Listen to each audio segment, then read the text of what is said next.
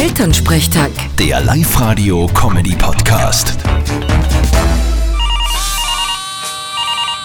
Hallo Mama. Grüß dich Martin, geht's dir eh gut? Fralle, was gibt's? Du, am Wochenende soll's schön werden, gell?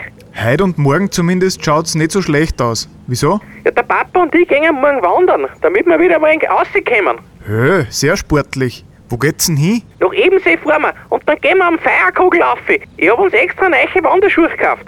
Hui, na dann passt's auf, dass ihr keine Blasen kriegt. Weißt du, wenn die Schuhe noch nicht eingegangen sind, dann ist die Gefahr groß. Ah, wird schon passen. Ich freu mich schon. Ja, ich kann es auch gar nicht erwarten. Auf am Berg raufgerein, damit wir nachher wieder runtergerein. Den Sinn soll mir mal wer erklären. Da geht's um deine Fitness.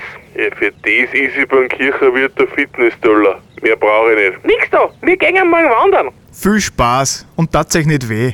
Vierte Mama. Wir werden uns bemühen. Bitte Martin. Elternsprechtag. Der Live-Radio-Comedy-Podcast.